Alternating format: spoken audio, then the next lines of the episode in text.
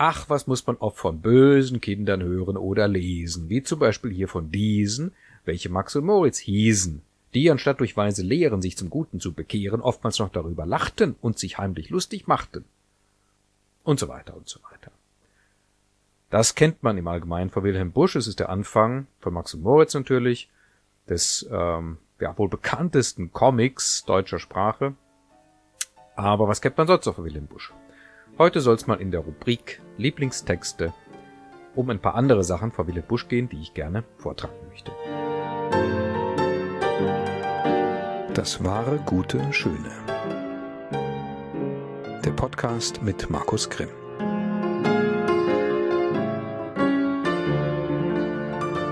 Ja, liebe Freundinnen und Freunde des wahren, guten, schönen.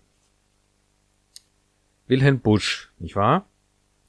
Mit dem sind wir irgendwie ja wahrscheinlich äh, mehr oder weniger aufgewachsen oder zumindest mit Max und Moritz und haben diese Geschichte vielleicht befremdlich gefunden gerade so als Kinder, wenn die am Schluss dann die beiden Protagonisten, also Max und Moritz, da äh, fein geschroten und in Stücken da am Ende da äh, zu erblicken sind, wie ja der Reim geht und dann äh, Meister Müllers Federvieh äh, verzehret sie, ja.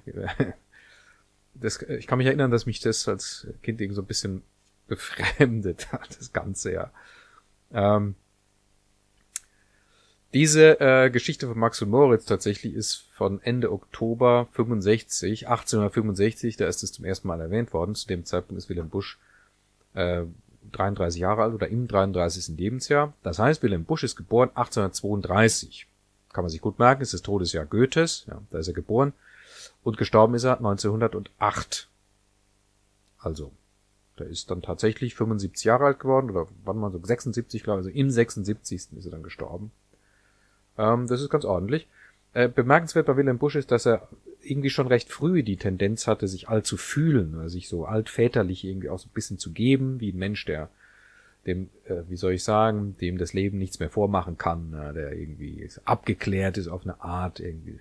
Und äh, mit so einem gewissen freundlichen Zynismus, was wirklich eine bemerkenswerte Kombination ist, äh, äh, den Dingen des Lebens begegnet. Auch solchen Dingen wie äh, Kinderstreichen und den damit verbundenen Reaktionen der Bevölkerung. Natürlich handelt es sich bei Max und Moritz nicht um eine Handlungsanweisung, ja, sondern eher um eine Persiflage oder ja eine Satire auf herrschende gesellschaftliche äh, Vorstellungen. Ja, das sind die Kinder, die treiben Unfug und die Gesellschaft schlägt unbarmherzig zurück gewissermaßen, ja, und muss die beiden äh, Delinquenten vernichten.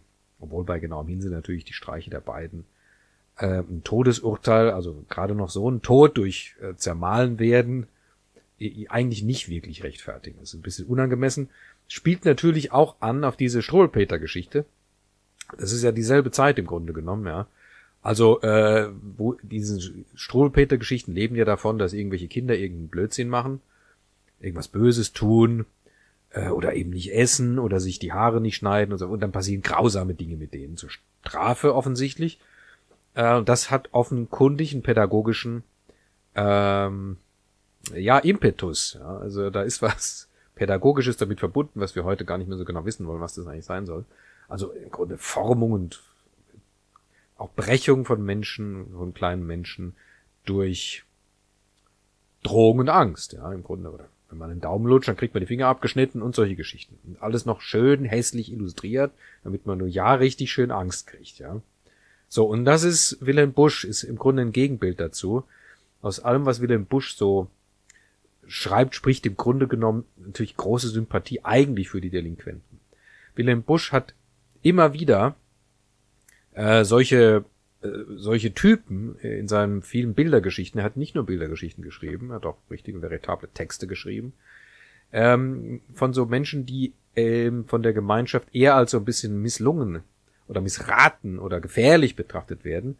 Denen misslingt dann tatsächlich auch immer relativ viel, aber man erkennt doch die Sympathie, die der Autor mit diesen Figuren hat. Ähm, ich habe ähm, ein Programm gemacht mal zu Wilhelm Busch, äh, 2008 schon, also als sein 100. Todestag sich gejährt hat, oder andersrum, als sein Todestag sich zum 100. Mal gejährt hat. Ähm, und da habe ich dann eben entdeckt, was für viele wunderbare Sachen Wilhelm Buschert und was auch äh, er für ein interessanter Denker war, der, auch das sollte man vielleicht mal kurz erwähnen, ähm, Schopenhauerianer war, also Schopenhauer klasse fand und Schopenhauer ja auch ähm, Inspiration empfangen hat von der östlichen Philosophie und die ähm, Vorstellung der Reinkarnation, also der Wiedergeburt, der Wiederverkörperung im wiederholten Erdenleben, die auch Schopenhauer kennt, die hat Wilhelm Busch auch. Und er geht da mit großer Selbstverständlichkeit davon aus, auch es gibt auch Gedichte eben genau zu diesem Thema. Schauen wir uns mal ein paar Sachen an, die ich irgendwie klasse finde. Nicht artig. Man ist ja von Natur kein Engel, vielmehr ein Welt- und Menschenkind, und rings umher ist ein Gedrängel von solchen, die dasselbe sind. In diesem Reich geborener Flegel, wer könnte sich des Lebens freuen, wird es versäumt, schon früh die Regel der Rücksicht kräftig einzubläuen. Es saust der Stock, es schwirrt die Rute, du darfst nicht zeigen, was du bist. Wie schad, o oh Mensch, dass dir das Gute im Grunde so zuwider ist. Ist es nicht herrlich? Das ist im Grunde genau das, was ich vorher gesagt habe, ja. Ja. Es gibt einen äh, relativ bekannten Vorläufer, oder eben nicht so bekannten Vorläufer zu, ähm, zu Max und Moritz, so thematisch so eine gewisse Vorwegnahme, was passiert, wenn man irgendwie die Erziehung äh, seiner Kinder irgendwie äh, vernachlässigt, heißt 1860 erschienen, trauriges Resultat einer vernachlässigten Erziehung. Ich lese jetzt hier nur einen Text, es ist eine Bildergeschichte eigentlich, ja. Kann man sich auch anschauen, schaut's euch mal an. Ach, wie oft kommt uns zu Ohren, dass ein Mensch was Böses tat. Das erinnert doch irgendwie schon sehr, nicht wahr? Max Moritz. Ach, wie oft kommt uns zu Ohren, dass ein Mensch was Böses tat, was man sehr begreiflich findet, wenn man etwas Bildung hat. Manche Eltern sieht man lesen in der Zeitung früh bis spät. Aber was will dies bedeuten, wenn man nicht zur Kirche geht? Denn man braucht nur zu bemerken, wie ein solches Ehepaar oft sein eigenes Kind erzieht. Ach, das ist ja schauderbar. Ja, zum ins Theater gehen, ja, zu sowas hat man Zeit, abgesehen von anderen Dingen. Aber wo ist Frömmigkeit? Zum Exempel die Familie, die sich Johann Kolbe schrieb, hat es selbst sich zuzuschreiben, dass sie nicht lebendig blieb. Einen Fritz von sieben Jahren hatten diese Leute bloß, außerdem, obschon vermögend, waren sie gänzlich kinderlos. Nun wird mancher wohl sich denken, Fritz wird gut erzogen sein, weil ein Privatier sein Vater, doch da tönt es leider nein. Alles konnte Fritzchen kriegen, wenn er seine Eltern bat, Äpfel, Birnen, Zwetschgenkuchen, aber niemals guten Rat. Das bewies der Schneider Böckel, wohnhaft Nummer fünf am Eck. Das ist äh, nur so als Randbemerkung, nicht wahr? Das erinnert uns auch an Max und Moritz. Dies bewies der Schneider Böckel, wohnhaft Nummer fünf am Eck. Kaum, dass dieser Herr sich zeigte, gleich schrie Fritzchen Meck, Meck, Meck. Oftmals, weil ihn dieses kränkte, kam er und beklagte sich. Aber Fritzchens Vater sagte, dieses wäre lächerlich. Wozu aber soll das führen, ganz besonders in der Stadt? wenn ein Kind von seinen Eltern weiter nichts gelernt hat. Sowas nimmt kein gutes Ende. Fast verging ein ganzes Jahr, bis der Zorn in diesem Schneider eine schwarze Tat gebar. Unter Vorwand eines Kuchens lockt er Fritzchen in sein Haus, und mit einer großen Schere bläst er ihm das Leben aus. das ist eine meiner Lieblingsstellen. Mit einer großen Schere bläst er ihm das Leben aus. Kaum hat Böckel dies verbrochen, als es ihn auch schon geniert.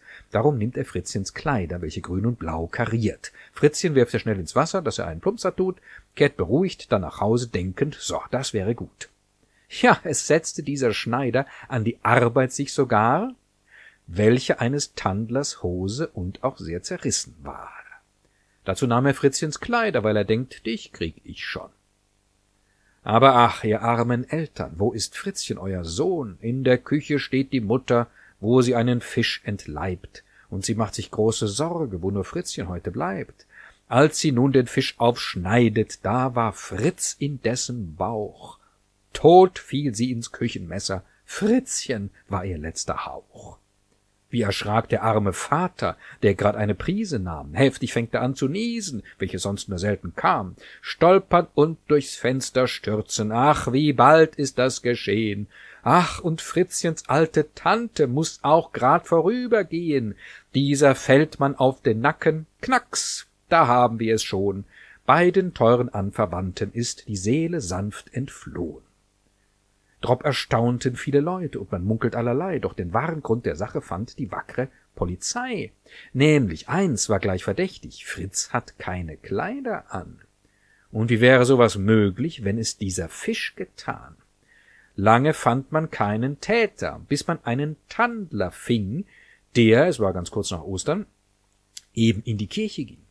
Ein Gendarm, der auf der Lauer, hatte nämlich gleich verspürt, dass die Hose dieses Tandlers hinten grün und blau kariert und es war ein dumpf Gemurmel bei den Leuten in der Stadt, dass ne schwarze Tandlerseele dieses Kind geschlachtet hat. Hoch entzücket führt den Tandlermann zur Exekution. Zwar er will noch immer mucksen, aber wupp, da hängt er schon. Nun wird mancher hier wohl fragen, wo bleibt die Gerechtigkeit? Denn dem Schneidermeister Böckel tut bis jetzt mal nichts zu leid. Aber in der Westentasche des verstorbenen Tandlers fand man die Quittung seiner Hose und von Böckels eigener Hand. Als man diese durchgelesen, schöpfte man sogleich Verdacht, und man sprach zu den Gendarmen, Kinder, habt auf Böckel acht. Einst geht Böckel in die Kirche. Plötzlich fällt er um vor Schreck, denn ganz dicht an seinem Rücken schreit man plötzlich Meck, Meck, Meck. Dies geschah von einer Ziege. Doch für Böckel war es genug, dass sein schuldiges Gewissen ihn damit zu Boden schlug. Ein Gendarm, der dies verspürte, kam aus dem Versteck herfür, und zu Böckel hingewendet sprach er Böckel, geh mit mir. Kaum noch zählt man vierzehn Tage, als man schon das Urteil spricht, Böckel sei aufs Rad zu flechten. Aber Böckel liebt dies nicht. Ach, die große Schneiderschere ließ man leider ihm, und schnapp schnitt er sich mit eigenen Händen seinen Lebensfaden ab. Ja, so geht es bösen Menschen. Schließlich kriegt man seinen Lohn. Darum, o ihr lieben Eltern, gebt doch Acht auf euren Sohn.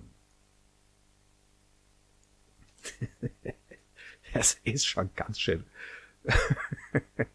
gruselig, ja. ja, es gibt so viele schöne Dinge. Ich mache jetzt aber nicht mehr so viele, glaube ich. Was haben wir denn hier noch? Es ist so herrlich.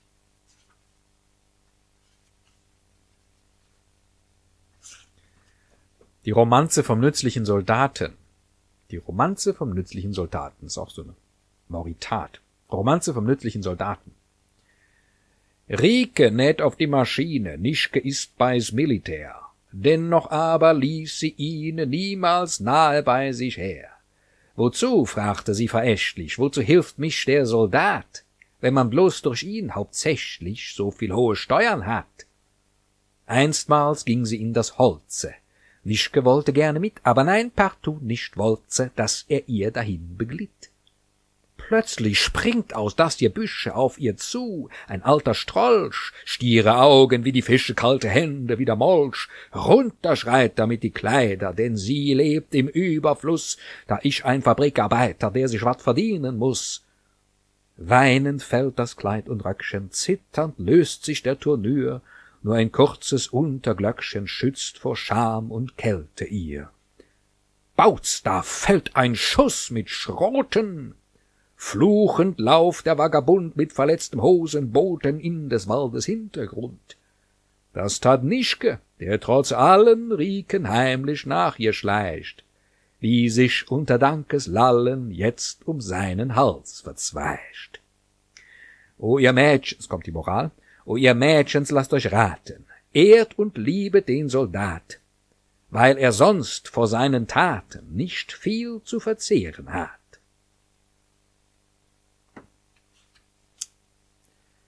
So. Und jetzt noch zwei Dinge. Ähm, es kommen ja öfter mal auch Leute zu Tode eben bei Wilhelm Busch. Der Tod ist tatsächlich ein wichtiges Thema bei Wilhelm Busch. Ähm, Tod und Wiedergeburt die Wiedergeburt lassen wir heute mal aus. Die gibt's aber tatsächlich. Ja. Ähm, hier haben wir ein schönes kleines Gedicht zum Thema Tod. Wirklich, er war unentbehrlich. Überall, wo was geschah zu dem Wohle der Gemeinde, er war tätig, er war da. Schützenfest, Casino, Bälle, Pferderennen, Preisgericht, Liedertafel, Spritzenprobe, ohne ihn, da ging es nicht. Ohne ihn war nichts zu machen, keine Stunde hat er frei. Gestern, als sie ihn begruben, war er richtig auch dabei.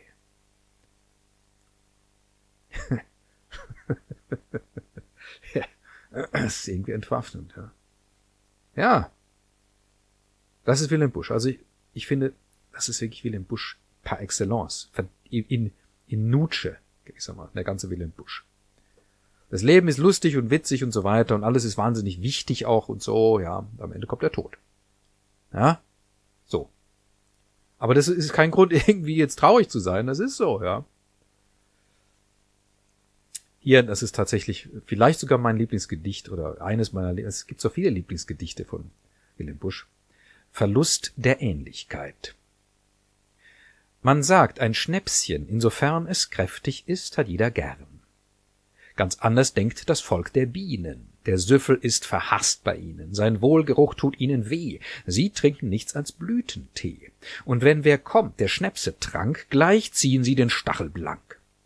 Letzthin hat einem Bienenstöckel der brave alte Schneider Böckel, der nicht mehr nüchtern in der Tat, aus neuer Begierde sich genaht.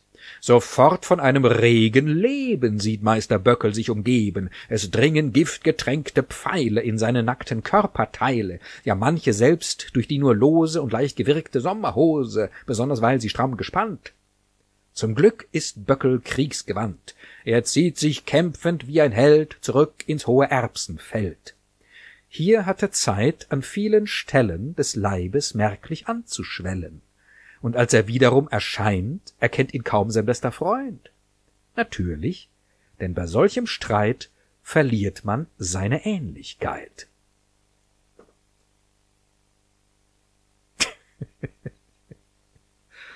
ich könnte mich wegschmeißen, wirklich, es ist so witzig. Vor allen Dingen dieses, das habt ihr sicher auch bemerkt, nicht wahr? Diese wunderbare Stelle, hier hat er Zeit, an vielen Stellen des Leibes merklich anzuschwellen. Besser kann man es nicht formulieren, ja. Ja, genau. Ja, so viel für heute. Wir wollen es nicht zu lange machen. Es sollte nur um ein paar schöne Texte gehen. Vielleicht, wenn ihr mögt oder wenn ich mag oder wenn wir beide mögen, wir alle mögen, dann mache ich noch mal ein bisschen was Ausführlicheres zu Wilhelm Busch. Ein bisschen was Biografisches vielleicht auch zu Wilhelm Busch. Ist wirklich eine sehr interessante Person gewesen. Mit einer ganz interessanten Biografie. Ähm, heute nur dieses als Anregung, als Aufmunterung an euch alle ähm, Wilhelm Busch zu lesen. Ja, holt euch mal irgendwas, leiht euch was aus. Man kriegt ja Bücher auch so günstig zu kaufen, äh, so antiquarisch und so weiter. Lest was von Wilhelm Busch äh, und freut euch drüber. Ja? Lasst euch was von Wilhelm Busch erzählen über das Leben. genau. Ja, so viel heute. Danke fürs Zuhören. Ähm, macht's gut. Ähm, und wenn ihr mögt, könnt ihr das Ganze hier, ihr wisst's, äh, den Podcast unterstützen auf Steady, das wahre gute Schöne suchen. Es gibt den Podcast eben auf der Website das wahre gute Schöne.de, natürlich mit OE immer geschrieben, das wahre gute Schöne. Ja. Ähm, es gibt den Podcast auf äh, YouTube, falls ihr das hier gerade seht. Es gibt den Podcast aber auch zu hören auf verschiedenen Podcast-Plattformen. Da ist wahrscheinlich auch die Podcast-Plattform eures Vertrauens mit dabei.